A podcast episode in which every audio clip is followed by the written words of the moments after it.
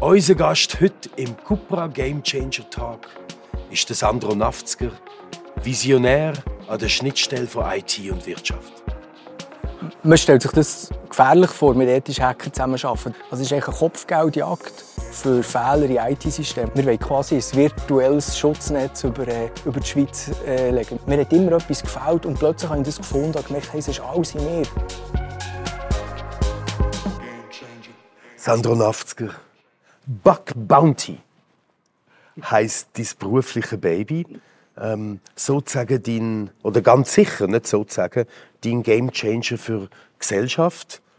Du bist Co-Founder und CEO von Buck Bounty Switzerland. Euer Slogan ist gemeinsam für eine sichere Schweiz. Now you, Miss Schätzeli, please enlighten me, speak to me, make me understand, explain to me what on earth it is you are exactly doing und was Bug Bounty ist. Und bitte, keep it simple and stupid, so I understand. Sehr gerne. Merci vielmals, dass ich darf, darf hier sein und danke für die schönen Worte zur Einleitung. Bei Bug Bounty geht es um einen Paradigmawechsel.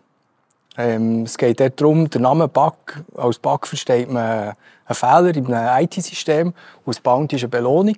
Also es ist eigentlich eine Kopfgeldjagd für Fehler in IT-Systemen. Also es geht darum, die Cybersicherheit von IT-Systemen äh, zu erhöhen. Und das macht man indem, dass man ethische Hacker, also ein Hacker ist einfach ein Tüftler, ein Spezialist. Und da gibt es böse Hacker, das sind die Cyberkriminellen. Und es gibt gute Hacker, das sind die ethischen Hacker. Und die guten Hacker tut man eben dazu einladen, quasi im Rahmen von einer legalen Cyberattacke eine Firma anzugreifen, nach Schwachstellen zu suchen, die Schwachstellen dann zu melden, so dass sie geschlossen werden können, äh, dass eben die Cyberkriminellen nicht mehr ausnutzen können. Und dazu bekommen sie eine Belohnung, ein sogenanntes Bounty. Das Konzept ist äh, nicht neu, die Amerikaner machen das schon seit 20 Jahren. Ähm, in der Schweiz ist es aber nicht, äh, ist nicht angekommen. Es ist wirklich ein Paradigmawechsel, es geht nicht mehr darum, äh, zu beweisen, wie sicher man ist. Früher hat man immer eigentlich ein IT-System gebaut, ähm, dann hat man das getestet und hat man das können brauchen. Aber heute verändert sich alles so schnell, es ist so komplex. Die IT-Systeme die sich zum Teil im Minutentakt verändern. Also ein fehlerfreies System gibt es gar nicht mehr. Also es geht nicht darum, irgendwie ein Zertifikat zu bekommen, das sagt, ja, äh, das ist äh, gut, hat alles richtig gemacht.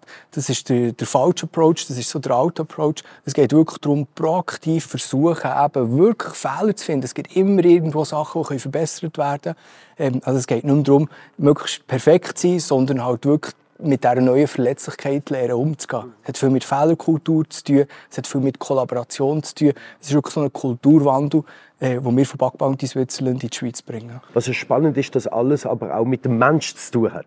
Ja, ganz tief unten. Ich glaube, das ist ein ganz wichtiges Thema. Äh, Technologie entwickelt sich so schnell weiter. Äh, es passiert auf eine Art wie eine Revolution. Ich denke, es ist ganz wichtig, dass auf menschlichen Bereich auch eine Revolution passiert.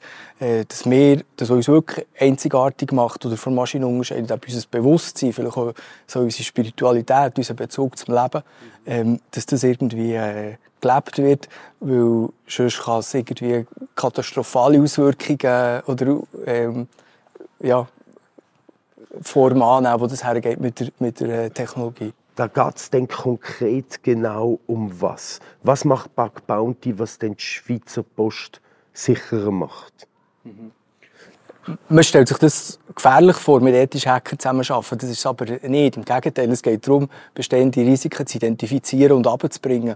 Aber dazu braucht es eben ganz viele Spielregeln. Du hast eingehend den Legal Safe Harbor angetönt. Das ist zum Beispiel das Regelwerk, das ethische Hacker entkriminalisieren. Also es braucht ganz viele Spielregeln, ganz klare Definitionen, was darf man machen, was darf man nicht machen. Also wir helfen Firmen auf eine Art die Spielregeln, die Bug Bounty Programm definieren, aber tun auch Technologie dazu, äh, die Vulnerability Collaboration Plattform zur Verfügung stellen, weil zum Schwachstellen finden braucht es Kollaboration. Also du musst mit externen Spezialisten zusammenarbeiten, aber auch zum die Schwachstellen äh, beseitigen, braucht es eine neue Art von Kollaboration. Wenn eben eine Firma eine Schwachstelle hat, ist dann plötzlich noch eine Tochterfirma involviert oder es ist ein Lieferant involviert oder du musst Behörden involvieren. Also es sind ganz schnell sind wie vier, fünf, sechs äh, Organisationen äh, involviert, wo heute auf sehr äh, traditionelle Art zusammenarbeiten, E-Mails, Attachment, Medienbrüche. Das Ganze ist ziemlich äh, ineffizient und wir wollen eben wirklich die Plattform, das Ökosystem zur Verfügung stellen, wo die ganze Schweiz äh, zusammen kann Schwachstellen finden und Schwachstellen beheben. Äh, wir wollen quasi ein virtuelles Schutznetz über, äh, über die Schweiz äh, legen mit unseren ethischen Hackern. You magnificent mind, ja. Ähm, und you wonderful being. Ähm, jeder Mensch hat einen Anfang, ja. Mama, Papa, Family, Community. Ja, also ich, ich, glaube, so wie ich aufgewachsen bin, wenn du so von anschaust, sieht das sehr, äh, sehr wohlbehütet aus. So. Ähm, ist es sicher auch äh, in vielen Hinsichten. Ähm, zu meinem Vater, also ich habe einerseits wirklich von meiner, von meiner Mutter mitbekommen, das Leben ist wundervoll, ich bin wundervoll, ähm, es ist alles möglich im, im Leben irgendwie, es ist, äh, ähm, Träume sind real, so der, man, man, man hat mich wirklich machen hatte zum Beispiel äh, unsichtbare Freunde gehabt, äh, als Kind. Und man, meine Eltern haben mir die wirklich klar. Also, mir niemand gesagt, hey Sandra, das ist eine Seich, die gibt es nicht. Äh, sondern die sind mit uns am Tisch gesessen. Die, ich habe mit denen geredet. Wir haben die bei uns in die Familie einbezogen. Und dadurch habe ich auf eine Art sehr äh, ja, spezielles Verständnis mitbekommen, was ist, äh, was ist die Realität oder was ist möglich im Leben. So, ich habe dort sehr, äh, in meiner eigenen Welt gelebt. So. Dementsprechend schwierig war natürlich so der Einstieg in die Schule. Gewesen. Äh, das war für mich eine Tortur. Ähm, ich habe dort nicht, äh, nicht hergepasst, habe mich nicht, nicht verstanden gefühlt, bin äh, ja, gemobbt worden, bin nicht, äh, es war wirklich schwierig, äh, schwierig gewesen, so. Was ja bei dir auch ist, ähm, eben, du hast gesagt, eine schwere Jugend, ängstlich, unsicher, gemobbt, auf der anderen Seite aber auch das Urvertrauen mitbekommen. Alles ist möglich. Bewusstsein schafft Realität schwieriges Spannungsfeld. Einerseits die Mutter, also, ja, Sandra, du bist grossartig, du kannst alles machen im Leben. Äh, beim Vater, wo ich irgendwie das Gefühl hatte, äh, ja, ich bin, ich bin, bin niemand irgendwie, ich, ich länge nicht so. Ähm, das hat sich zum Glück nachher, äh, hat sich das, das gewendet, aber das war extrem schwierig gewesen, dort auf eine Art. Und da ist auch kommt auch mein Großvater ins Spiel, der ist extrem, extrem wichtig. Also ich war total verunsichert, als ich in die Schule bin.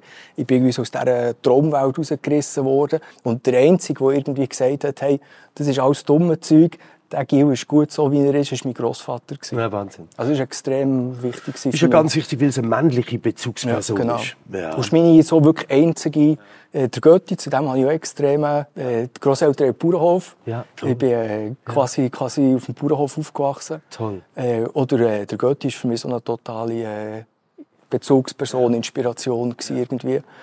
Du bist dann dein eigener Gamechanger geworden, so richtig, ja, wo du dein Leben in die Hand genommen hast? Also es sind zwei Sachen. Das, das mit dem Vater, das war wirklich äh, das sicher so ein Schlüsselmoment, gewesen, wo er, äh, ich weiß nicht genau, wie alt ich war, aber er wie zu mir, zu mir ist gekommen und gesagt hat, schau, ich war auf eine Art ein Arschloch. Gewesen, ähm, habe ganz viele Sachen, bin, bin, bin nicht da für dich als Vater. Ähm, ich kann das nicht mehr rückgängig machen.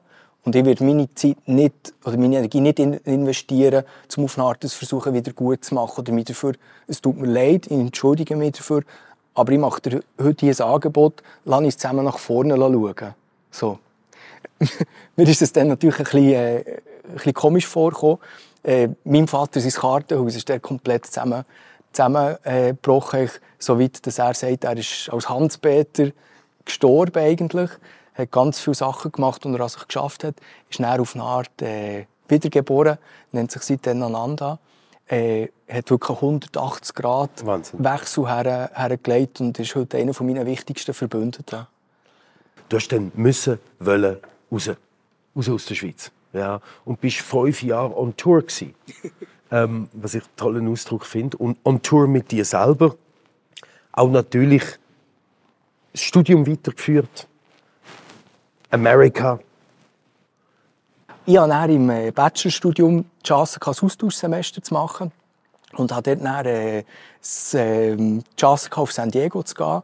Und das war für mich wirklich so ein absolutes Schlüsselerlebnis. Ich bin dort wirklich äh, im Auto gesessen, bin dort wirklich so Pacific Beach gefahren, schaue so um und merke plötzlich die ganzen Bilder, die ich auf eine Art im Kopf hatte, das gibt es wirklich. Man kann wirklich so leben. In, in der Schweiz bin ich immer gefragt, warum lachst du immer? Warum redest du mit allen? Warum bist du so? Warum bist du so? Und ich habe immer so das Gefühl gehabt, hey, also es ist so schräg, dass ich mir in der Schweiz immer muss erklären muss, äh, warum, seid ihr, warum seid ihr nicht so?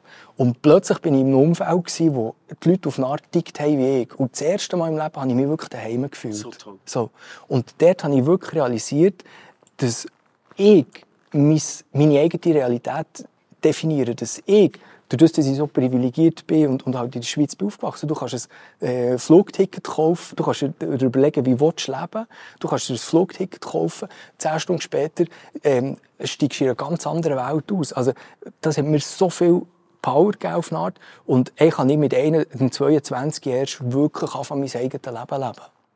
Und bin dann irgendwie in der Schweiz gewesen, in der Schweiz auch einen Job gehabt, meine eigene Firma gehabt, habe auf eine Art ein Leben gehabt, wo du wahrscheinlich, also wo du wie hättest können sagen, that's it, auf eine Art. Jetzt kannst du irgendwie ein Häuschen kaufen, äh, eine Frau heiraten, Familie gründen. I was so fucking scared. Immer wenn ich im Büro bin rumgelaufen, sind mir so Biozombies entgegengekommen. Leute, die nicht mehr gewusst haben, warum sie dort sind, die auf eine Art Faszination, ihre, die auf eine Art ihre Träume begraben haben. So. Und ich hatte so Angst, so zu enden. Ich habe wie, wie mit 30 gewusst, ich muss hier weg, ich muss ein Reset machen. Und dann dachte ich, ich habe den Bachelor gemacht, bin dort ins Ausland, warum mache ich jetzt nicht noch einen Master mit dem Zweck, dass ich auch wieder ins Ausland kann? Ähm, und bin so dann auf, äh, auf Kapstadt gekommen. Also mein Masterstudium war echt so ein meine Exit-Strategie aus der, aus der Schweiz. Gewesen. Aber die Unsicherheit hatte ich immer, in, mir drin. Und erst, als ich wirklich auf Kapstadt bekommen und das erste Mal eigentlich im Leben halt nicht ab abgelenkt war so fest, durch die Welt erforschen, reisen, äh, eine gute Zeit haben oder früher irgendwie die Karriere studieren, äh, Ausbildung machen. Ich hatte wirklich im Kapstadt das erste Mal wie die Möglichkeit gehabt, äh, oder mir wirklich bewusst Zeit genommen, um an mir zu arbeiten. Dann bist du wieder zurück in die Schweiz gekommen und dann hat es aber nochmal nach der ganzen Entwicklung 2018, das ist vor mhm. fünf Jahren, nochmal ein ernsthafter Gamechanger mhm.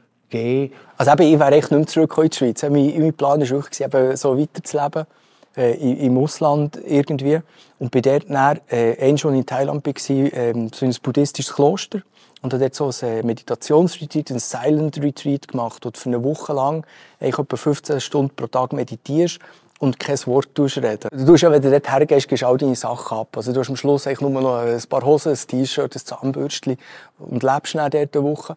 Aber was dir das passiert, dass du mit niemandem redest, dass du keinen Eindruck hast, du tust die ganzen Sinneseindrücke abschalten auf eine Art. Also du schaust, hast nichts mehr, was dich ablenkt und du tust irgendwann switchst der, der, äh, der Blick nach innen. Das ist wie wenn du irgendwie im, im, äh, in Ägypten auf dem Meer bist und, und dann sieht irgendwie alles schwarz aus, wellt und dann hast du wie mit dem Kopf die, die Brille ins Wasser und plötzlich tut sich so eine neue Welt auf, so ein Korallenriff, ein Farben. Und genau gleich ist mir das vorgekommen, wo plötzlich nach ein paar Tagen der Blick nach innen gerichtet war. Und ich habe, Leben, ich habe mich auf eine Art immer einsam gefühlt auf dieser Welt. Ich habe immer mich nicht verstanden gefühlt. Ich habe immer irgendwie mir hat immer etwas gefällt und plötzlich habe ich das gefunden und gemerkt, hey, es ist alles in mir, das Leben, die Beziehung zu, zu, zu Gott, wenn du so willst, zum Universum, zum, es ist alles in mir so.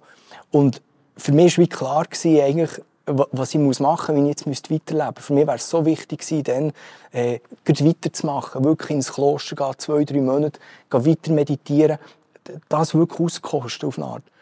So wie immer im Leben, äh, ist alles eine Frage von der Perspektive. Du denkst irgendwie, hey, das ist irgendwie wie ein, ein Drama, das da passiert ist. Das ist irgendwie eine riesige Krise. Wie kann mir das nur passieren? Aber wenn du dann irgendwie die Perspektive änderst, merkst du plötzlich, dass echt das grösste Problem oder die grösste Krise, die du hast, deine grösste Chance ist. Also das Leben führt dich irgendwie und äh, aus meiner Sicht geht es genau um das, eben den Blick immer mehr nach innen zu richten und wirklich auf das Leben zu vertrauen, mit dem Grundvertrauen durch, das Leben zu gehen, dass alles, was passiert, echt zu deinem Besten ist. Sandro, was soll man da noch sagen? Es ist äh, unfassbar, wirklich. Es ist für mich ähm, zutiefst berührend.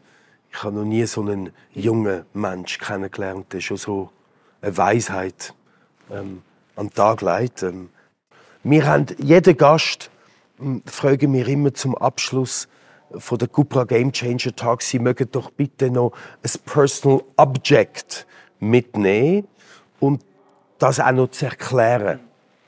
Jetzt ist das bei dir natürlich auch wieder sehr speziell, weil du bist dein eigenes Personal Object. Ja, respektive ich habe, ich habe alles, alles, alles bei mir irgendwie. Also ich hätte wirklich es wäre gestellt gewesen, ich hätte danach müssen suchen, wenn ich irgendwie damit mit irgendetwas wäre wär gekommen, ich hätte meinen Laptop in, in, in die Kamera haben mit dem die Switzerland Kleber drauf, ich hätte irgendwie ähm, etwas können mitbringen aber grundsätzlich hast, hast alles in dir, in, in dir drin, das ganze Leben irgendwie.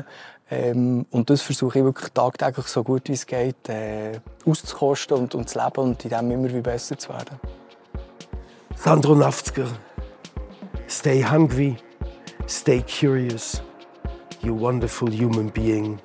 Es ist, äh, ich bin voller Gänsehaut. Ja. Es ist ein Privileg und eine Ehre, mit dir Zeit zu verbringen. Ähm, let's hug this route right here. Danke. Danke.